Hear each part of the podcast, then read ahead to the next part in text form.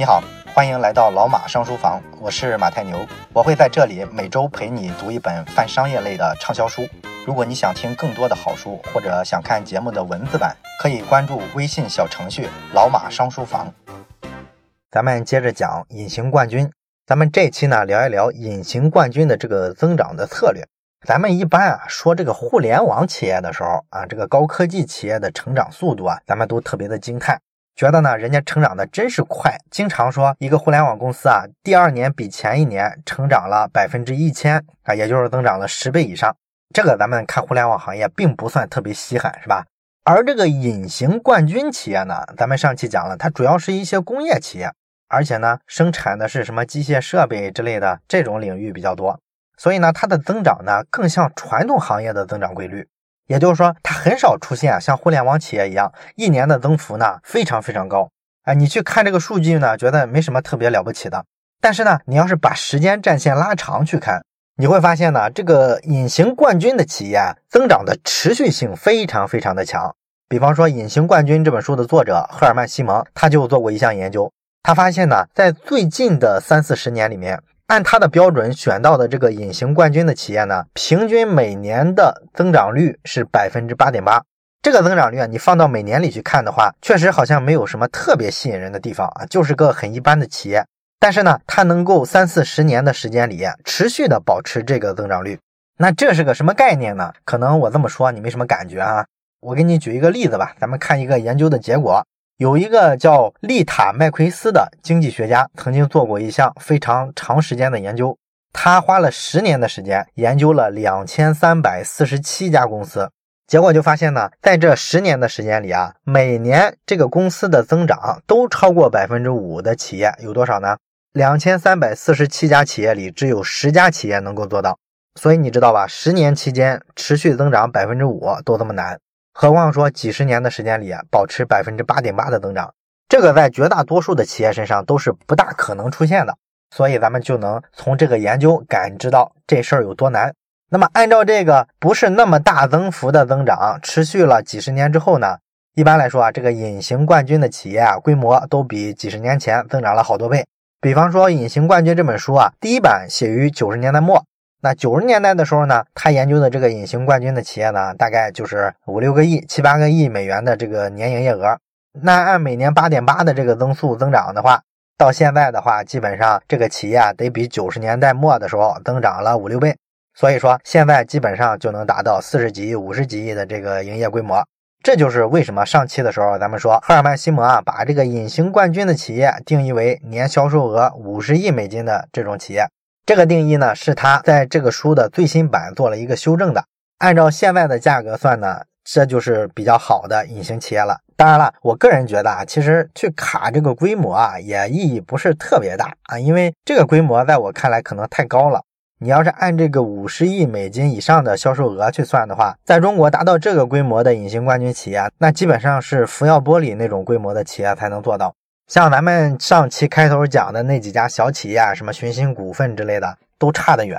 但是实际上呢，很多全球的这个细分市场啊也没有那么大规模，所以我觉得这个标准还是苛刻了。当然了，这个不影响我们去理解隐形冠军企业的经营模式。隐形冠军的企业呢，都是专注于一个特别细分的市场。这个呢，有一个专业的名词叫做利基市场。利呢是利益的利，基呢是基础的基啊。这个咱们之前我记得也提过。利基市场啊，它的这个通俗的意义呢，你可以这么理解，就是说呢，这个市场啊，其实打的是一个非常狭窄的人群，这个人群的需求呢，在广大社会里啊不那么普遍，但是问题是各个地方都有这样的人群，所以你把这个特别狭窄的人群放眼到全国或者全球，汇总起来看，这其实是一个大市场，占领这个非常细分的人群啊，就能获得超额的利益，这个就是所谓的利基市场的意思。那每一个隐形冠军企业都在这个利基市场里占了一个非常主动的地位，基本上都是一个领导者的角色。他们之所以能平稳的增长呢，也是跟这个市场的特点有关的。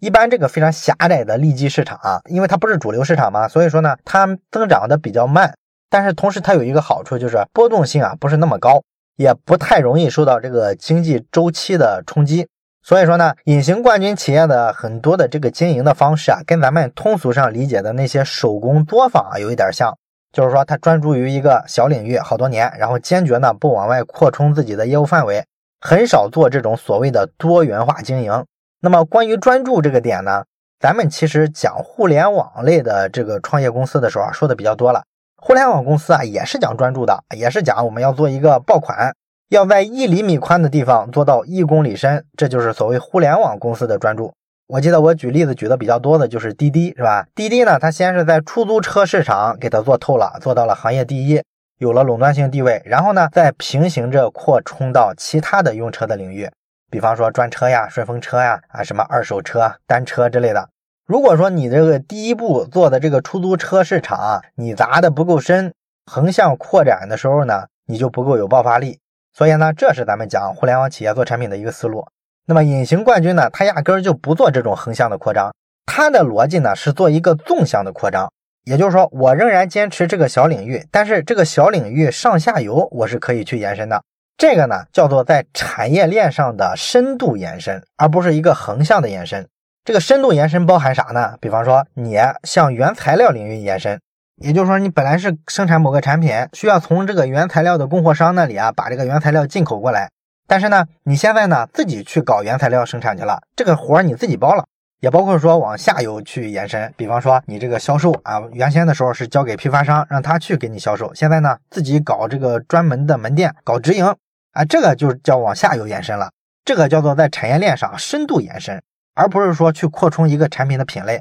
生产一个其他的产品，这活呢隐形冠军啊通常是不干的，他们的这个逻辑呢就是往这个产业链的上下游扩充了之后。这样呢，在每一个其他环节上再去叠加自己创造出来的价值，在这个点上，在这个环节上做的比原先的这个合作伙伴呢要更好，给消费者创造更大的价值，所以呢，他们就去延伸了。它是这么个扩张思路。所以说，隐形冠军的扩张思路啊，跟咱们主流的这个互联网逻辑啊是很不一样的。但是呢，这里就有一个悖论了啊。咱们知道，互联网企业通常为什么不去这么扩张呢？一般他们的看法是有这么多的原材料生产企业。有这么多的这个零售批发的企业，我跟他合作不就完了？我为什么要大包大揽把这活自己干了呢？自己干了这些事儿之后呢，其实从这个成本收益比上去看，效率不是特别高。咱们呢之前还讲过一些书，像这个爆裂之类的，也包括说咱们最近讲的凯文凯利的必然这一类的关于预测未来这个世界产业发展趋势的书啊，一般都会讲到一点，就是说咱们未来各个产业都会进入一个众包的时代。众呢就是人民群众的众，包呢就是外包的包。众包的模式用的最典型的就是咱们都经常接触的各个手机品牌，什么小米呀、锤子之类的啊。你发现他们呢，真的只是一家软件公司，它只是优化一个操作系统，完了之后呢，把这个产业链上下游啊，各个零配件的这个厂商啊，包括下游的这个手机组装的厂商啊，都整合起来。哎，我只出一个软件，出一套设计方案，完了之后呢，你们所有的环节把货给我，帮我把这个手机啊组装生产起来。它是这么一种生产模式，这个呢就是所谓的众包，这是互联网企业非常推崇的一种方式。而咱们之前啊，社会上炒的比较热的就是那个雷军跟董明珠的那个十亿元的赌局。当年赌的时候呢，雷军就夸下海口，他说呢，我五年之内啊，营业额一定能超越你们格力。大家都热炒这个赌局是吧？觉得这是非常有意思的两个不同时代的企业家之间的竞争。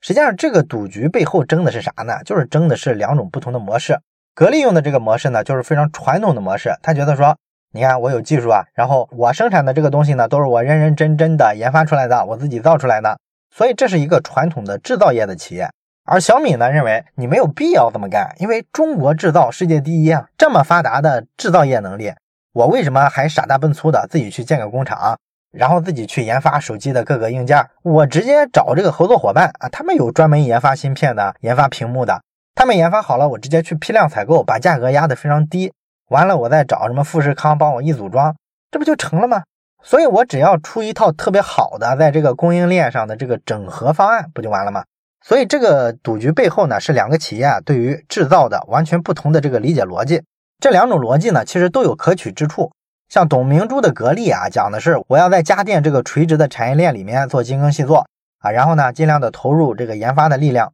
获得一些自主的知识产权。有了这个自主的技术之后呢，我就能去完成一些家电更核心的这个环节。这个是在产业链上往上游去走。小米呢，就是另一套思路啊，它是互联网化的。他说我不重新发明轮子，因为已经有人做了嘛，而且做的比我专业，比我好啊，我为什么要跟他们去竞争呢？我直接把别人好的这种优秀的成果整合进我的产品体系里不就行了吗？那么你觉得这两种思路哪种更代表未来呢？啊，实际上像咱们之前说的这个爆裂呀、必然这些书里对众包这个概念的吹捧，按他们的逻辑呢，未来应该是小米这种逻辑，也就是像凯文凯利讲的，生产力啊未来是过剩的，所以说呢，你没有必要投入过剩的精力资源再去增加生产力了，这时候应该做减法。把人家过剩的生产力低成本的租过来，所以凯文凯利呢就讲，占有权、拥有权在未来并不重要，使用权更重要。不过呢，按董明珠的逻辑来看，其实也没有问题，因为你只有做研发，推进技术创新，你才能不依赖、不仰仗别人。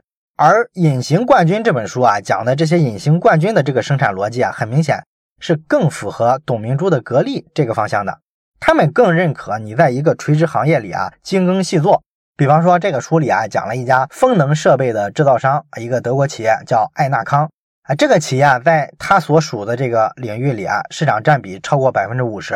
然后它的这个产品价格呢，比竞争对手啊大概贵了百分之十五到百分之二十五。那它在这个竞争里面是怎么取得领先的呢？有一个秘密呢，就是它成了这个行业啊生产加工最深度的这种企业。深度到什么地步呢？就是其他的这个领域的竞争对手啊，都是直接采购这个供应商的零配件，然后呢把设备组装起来，而他们呢会自己生产所有的零配件，什么涡轮机呀、什么架子呀、什么转子叶片啊啊这些零配件，它都是自己生产。甚至它在这个价值的深度挖掘上到了什么地步呢？他们自己开发一个电动轮船，用这个轮船呢再把自己的这个产品啊给它运出去。也就是说，他连物流运输都不找第三方的合作公司。到了这么一个地步，但你想想，这么干成本当然很高了，咱们都清楚哈。它的好处是啥呢？你能获得什么收益呢？就是你能整个的对客户的全部体验的每一个环节都能精准的把控啊，非常严密细致的去控制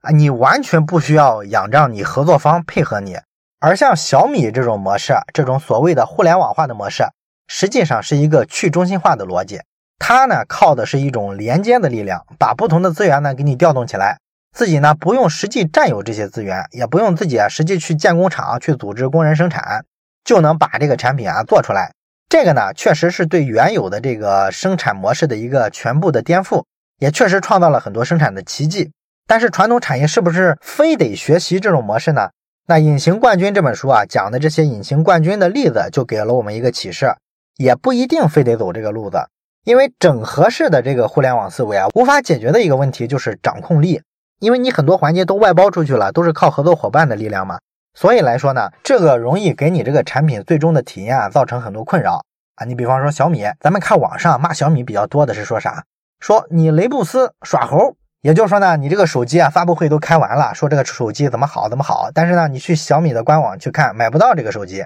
所以呢，大伙都觉得你在耍猴，你在搞这个饥饿营销。实际上呢，小米啊，我们从今天推断的话，它早期的时候刚出这个小米一代、二代的手机的时候，可能确实有过这种刻意的饥饿营销的做法。但是后来啊，这个企业大了之后，成了大品牌之后，我觉得不太可能他们故意的搞这个饥饿营销，因为这个从用户的角度来说，体验太差了，是吧？我一个手机等好几个月都没货，那我可能去买别的有现货的其他手机品牌了，这个风险是非常大的。我不太相信他们会故意的搞这个饥饿营销。谁不想这个手机迅速量产出来，迅速上市，然后迅速的回笼现金流呢？是吧？每一个企业的这个资金压力都这么大，谁受得了这个事儿？是吧？那么问题出在哪儿呢？为啥这个小米手机你总是买不着呢？其实就在于它整合上下游产业链的这个能力上，你这个提供芯片的、屏幕的这个厂商给你的这个配合度啊，没法像你自己的企业一样那么完美的配合。上游的厂商啊，这个零配件一旦说给你发货发的不那么及时。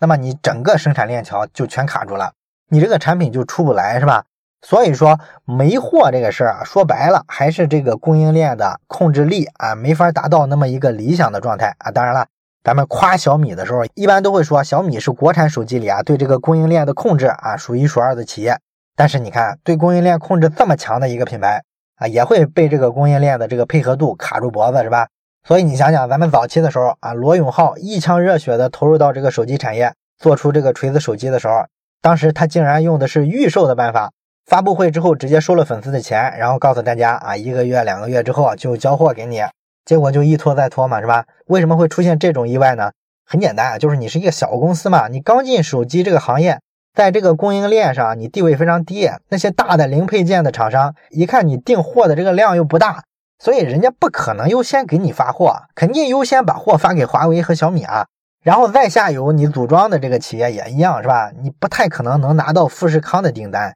你这个手机一次性就组装个十万单、二十万单的，这个量太小了，所以他也不太可能跟你合作啊，这就导致呢你在所有环节上都被这个供应链的企业卡住了。所以你想想，最终出来的结果可不就是终端的消费者付了钱之后迟迟拿不到手机吗？是吧？然后后来拿到手机之后，不出了好多质量的问题吗？那就是因为你得不到供应链上最一流的企业的支持，组装的企业呢，组装的这个过程中啊，良品率非常低啊，赶工呢也赶得非常仓促，所以你这个手机消费者拿到之后，一个是慢，再一个是质量有一些瑕疵，所以你想想体验是不是就很糟糕了？就是这么个道理。所以所谓的这个众包或者叫互联网思维去改造这个制造业。不管你怎么叫吧，这个思路呢，整体来说是有一个巨大的缺陷的。而一个企业如果把所有环节都自己生产，那么对他来说，所有这些环节就是调动企业内部资源的问题，这个靠行政命令就可以解决了。所以他可以按照自己啊设想的这个理想的状况去匹配这些资源，这就导致呢产品出来可能就是一个最理想的效果。这个呢成本确实是比那样高多了，而且因为压了太多的资金，压了太多的资源。所以呢，你这个成长速度啊，也赶不上互联网化的那种企业，但是在体验上确实要明显高一些。咱们刚才讲的那些对未来非常乐观的未来学家，他们总是强调去中心化模式是未来，相比中心化呢有很多的优势。但是在我看来呢，想挣钱，基本上最好的模式还是中心化的模式。然后如果追求体验最好的话，也是中心化的模式最能保证用户的体验。所以呢，这两种不同的思路啊，其实不是一个纯线性的替代关系，不能说去中心化模式啊就是更先进的，未来呢一定会替代所有的中心化模式，造成整个制造业转型升级成小米这种方式啊，我不这么认为。我认为双方的关系实际上是一个螺旋式上升的关系，也就是说，在某个阶段，可能这个去中心化的这种模式啊，哎，优势非常大，所以呢，互联网企业会通过啊，利用这种新的信息沟通的技术。把整个产业链非常低成本的整合起来，这样呢降低了整体的生产成本，而且呢短期内能够迅速的把规模做上去。但是你发现做大了之后，这个去中心化的模式就有问题了。做大了之后，你需要再去继续提升你的产品的用户体验的时候，你发现就面临瓶颈了。你总是面临小米那种尴尬，就是上游的像高通之类的这种芯片厂商，可能给他的货不那么及时，这个呢又影响了他整个商品上市的节奏。然后用户呢体验就不是很好，所以这个时候怎么办呢？就是把生产方式从去中心化想办法往中心化的方式啊做调整。所以说，咱们看小米开始自己研发芯片，然后华为呢早就自己研发芯片了，对不对？他们这时候怎么不说高通芯片领域投入这么大，研发这么先进，我之前买它的，直接整合它的资源就行了呢？除了说增强企业的这个竞争力，不被其他竞争对手超越之外，还有一个主要的考量就是。这样的产品体验是最好的，给用户创造的价值是更大的。所以说啊，去中心化的方式很好的解决了中心化生产模式的很多问题。但是中心化生产的模式啊，在我看来应该不会过时啊，不会被完全替代掉。双方呢其实是部分替代，然后呢相互融合，有些时候呢还是此消彼长的关系。如果大部分企业都用了去中心化的模式生产，那么我相信有一天有一家企业可能就通过这个非常传统的中心化的模式一路杀出来，打败其他企业，成为一匹逆袭的黑马。这个呢，其实就是咱们数学上讲的这个博弈论啊。咱们之前在讲自私的基因的时候，详细的讲过纳什均衡，是吧？水多了之后要加面去中和，然后面多了之后要加水去中和。哎，双方基本上我认为是这么一个关系啊。所以说，对于隐形冠军企业来说，采用的这个扩张的办法，就是在自己的细分领域往这个产业链的上下游去扩张啊，想办法自己做更多的环节。这个呢，其实是增强了自己在这个细分领域的稳定性和统治力。所以说呢，《隐形冠军》这本书里啊，举了一个企业啊，他说有一个企业呢是做门窗的，这个企业呢叫好博，他这个企业居然有百分之十的员工干的不是门窗生产的事儿，而是干嘛呢？生产能生产门窗的机器啊。也就是说，他做机器生产的，居然拿出十分之一的人手去干这个事儿，而且呢，他生产出来的这个机器啊，全部是自己家用，根本就不把这个机器拿到市场上去卖，不靠这个盈利。那在咱们正常人眼里，这就是个效率非常低的生产方式，是吧？啊，你费这么大劲干嘛呢？你为什么不去采购一个生产机器呢？现在很多这个机器生产厂家啊，人家生产的这个机器啊，都不是完全标准化的，是可以让你做一些个性化定制的。但是呢，他们呢，因为对这个门窗的很多什么参数啊、细节啊，可能要求特别高。即便说你上游的这个机器供货商给我生产的这个机器是按我个性化定制的，可能呢也没法完美的契合我实际的生产需要。我实际的真实的生产需要肯定是我自己最清楚的。然后我自己最清楚之后呢，我如果自己能生产机器的话，那这才叫完美的契合。所以，如果你追求在这个细分领域里做更一流的质量、更高品质的产品，那么你基本上要从生产工具这一关开始，对这个误差采取零容忍，这就是隐形冠军的一个生产逻辑。当然了啊，这是咱们说生产工具，有的隐形冠军企业呢，它甚至会往更上游，也就是说这个原材料方面想办法自己去大包大揽，我不再找合作方去买它的原材料了。这方面比较好控制的，可能就是食品公司，有一家德国的食品公司专门生产小吃的。可能是生产什么薯片之类的，所以他要用到的原材料呢，就是马铃薯。哎，于是呢，他们就跟上游的这个生产企业达成一个协议，他要去监控人家这个马铃薯的全部的生产流程，要求人家对这个种子啊怎么去挑选，然后用什么样的化肥啊，什么样的频次啊，全部都要监控。完了之后呢，还有一家更夸张的企业，是生产这个铅笔的企业，它是世界的这个铅笔这个垂直细分领域的领导者。那铅笔的原材料是什么呢？其实是木头，是吧？它为了提高自己的生产深度，在这个垂直领域对这个产业链做整合，直接能到什么程度呢？在巴西买了一百平方公里的一个种植园，然后在里面直接种自己需要的木材。完了之后呢，木材收割了，再给它运到工厂里来搞生产。他为了这个铅笔的木头品质上小小的提升，愿意费这么大劲，直接去搞这个原材料生产去了。所以说，这就是隐形冠军企业能够在这个垂直细分的领域站得很稳，而且呢持续增长好几十年的秘密。人家做的是一个深度的扩张，而不是横向的扩张。所以说这一期啊，我觉得还是对我们挺有启发啊。这个跟互联网企业一般的做法完全不一样，而且呢，对比一下他们的做法，你可以看出他们的思考逻辑是不一样的。同时呢，我们如果思辨一下两种不同的思路的话，可以得出一些很深刻的启发。